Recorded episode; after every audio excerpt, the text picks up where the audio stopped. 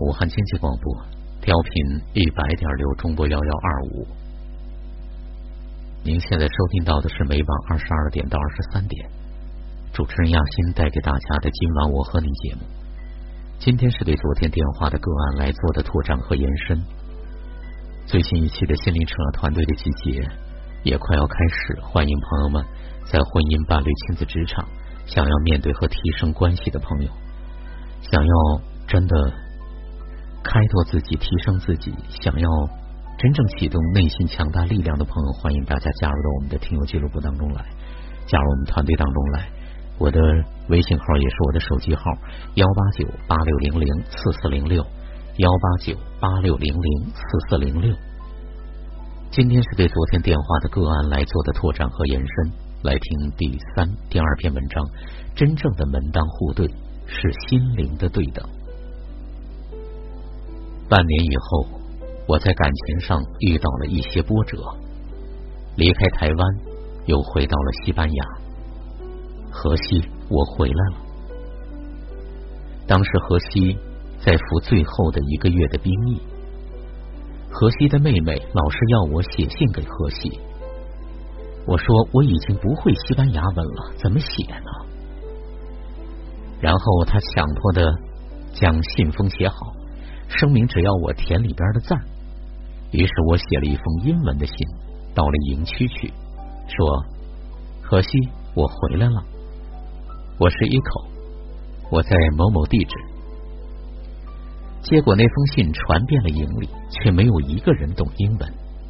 急得荷西来信说：“我不知道你我说些什么，所以不能回信给我。”他捡了很多潜水者的漫画寄给我，并且指出其中一个说：“这就是我。”我没有回信，结果荷西就从南部打长途电话来了。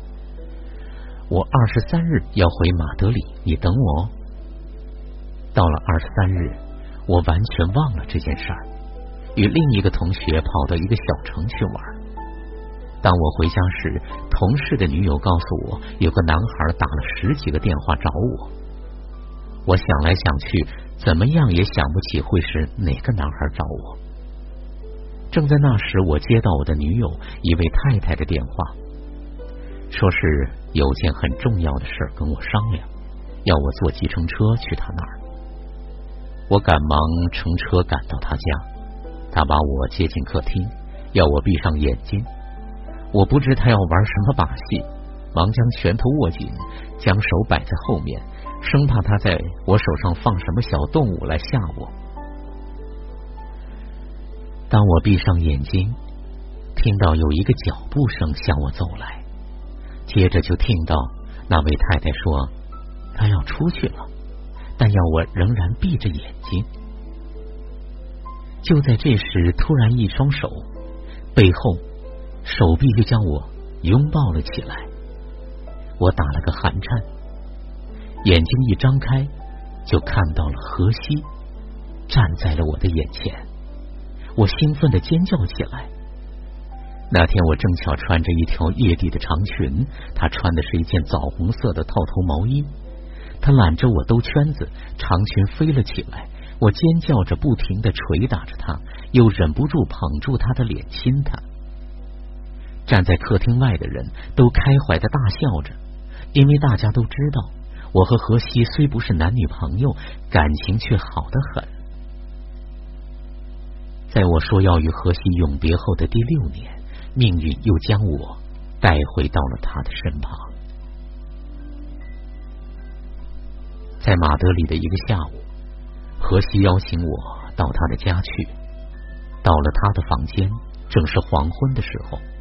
他说：“你看墙上。”我抬头一看，整面墙上都贴满了我发了黄的放大的黑白照片。照片上剪短发的我正印在百叶窗透过来的一道道的光纹下。看了那一张张照片，我沉默了很久，问何西：“我从来没有寄照片给你，这些照片是哪儿来的？”他说：“在徐伯伯的家里，你常常寄照片来，他们看过了，就把它摆在纸盒里。我去他们家玩的时候，就把他们的照片偷来，拿到相馆去做底片放大，然后呢，再把原来的照片偷偷的放回盒子里的。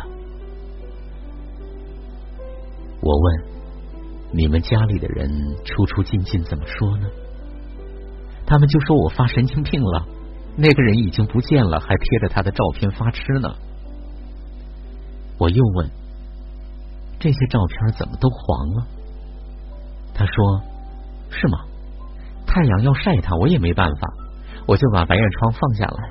可是白叶窗有条纹的，还是会晒到的。”说的时候，一副歉疚的表情。我顺手将墙上一张照片取下来，墙上一块白色的印子。我转身问荷西：“你？”是不是还想结婚？这时轮到他呆住了，仿佛我是个幽灵似的。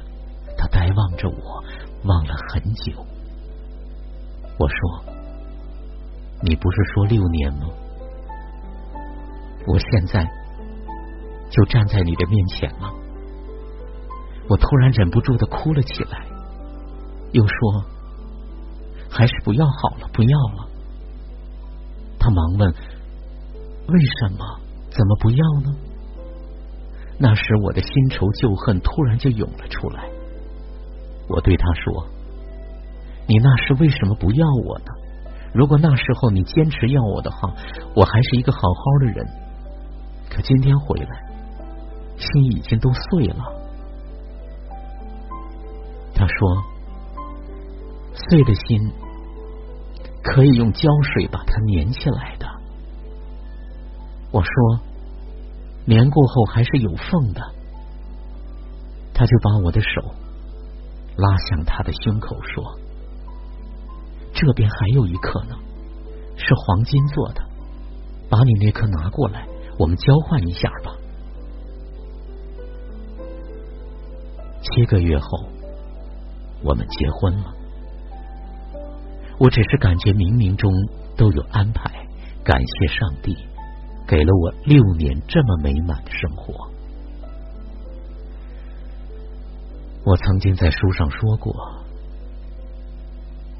在结婚以前，我没有疯狂的恋爱过，但在我结婚的时候，我却有这么大的信心，把我的手交在他的手里，然后我发现我的决定。是对的。如果他继续的活下去，我仍然要说，我对这个婚姻永远不后悔。所以，我认为年龄、经济、国籍，甚至于学识都不是择偶的条件。固然，对一般人来说，这些条件当然都是重要的，但是我认为最重要的。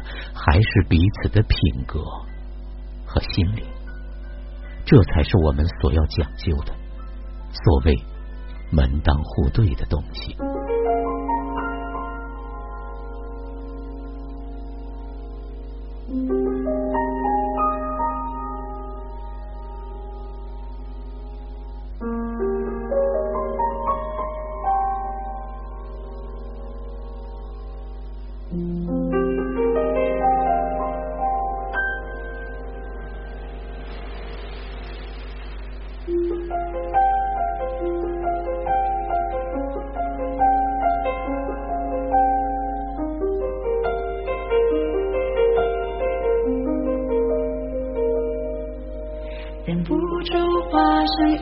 条固执的鱼，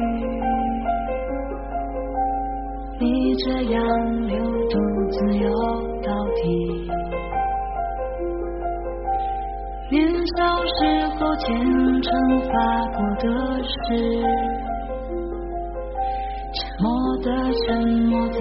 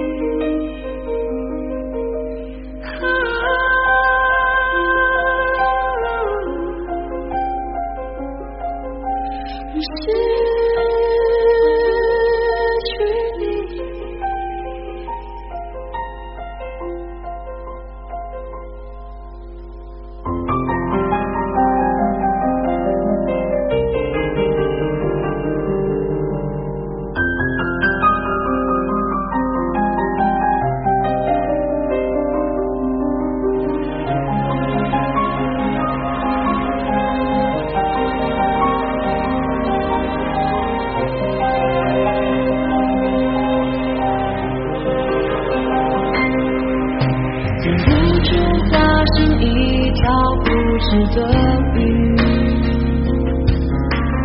你这样又独自游到底。